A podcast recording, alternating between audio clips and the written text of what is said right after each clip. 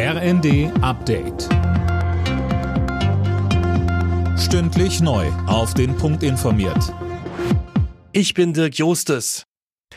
In der Ukraine sind die ersten schweren Waffen aus Deutschland angekommen. Verteidigungsminister Resnikow hat getwittert, dass die Panzerhaubitze 2000 jetzt zum Arsenal der Ukraine gehört und sich bei seiner deutschen Amtskollegin Lamprecht bedankt. Die Koalitionsverhandlungen von CDU und Grünen in Schleswig-Holstein sind abgeschlossen. Heute Nachmittag soll der rund 300 Seiten starke Vertrag vorgestellt werden.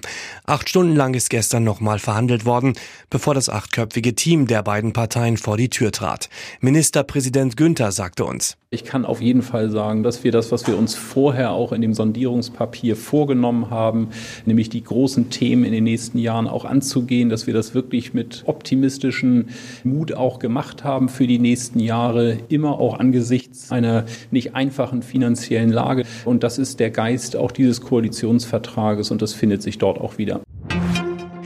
Im Prozess um die Polizistenmorde von Kusel hat der Angeklagte die tödlichen Schüsse zugegeben. Er will dabei in Notwehr gehandelt haben, Tim Britztrup. Ja, zumindest deutet der 39-Jährige das an. Sein Verteidiger spricht von einer völlig unübersichtlichen Situation, in der auf seinen Mandanten geschossen worden sei. Der Mann habe dann seinem Komplizen eine Schrotflinte entrissen und dann auf die Polizisten gefeuert. Die Staatsanwaltschaft geht dagegen davon aus, dass der Mann die 24-jährige Polizeianwärterin und ihren 29 Jahre alten Kollegen erschossen hat, um nicht als Wilderer aufzufliegen. Bei der Documenta in Kassel soll ein umstrittenes Kunstwerk jetzt entfernt werden. Es geht um ein großes Plakat eines indonesischen Künstlerkollektivs.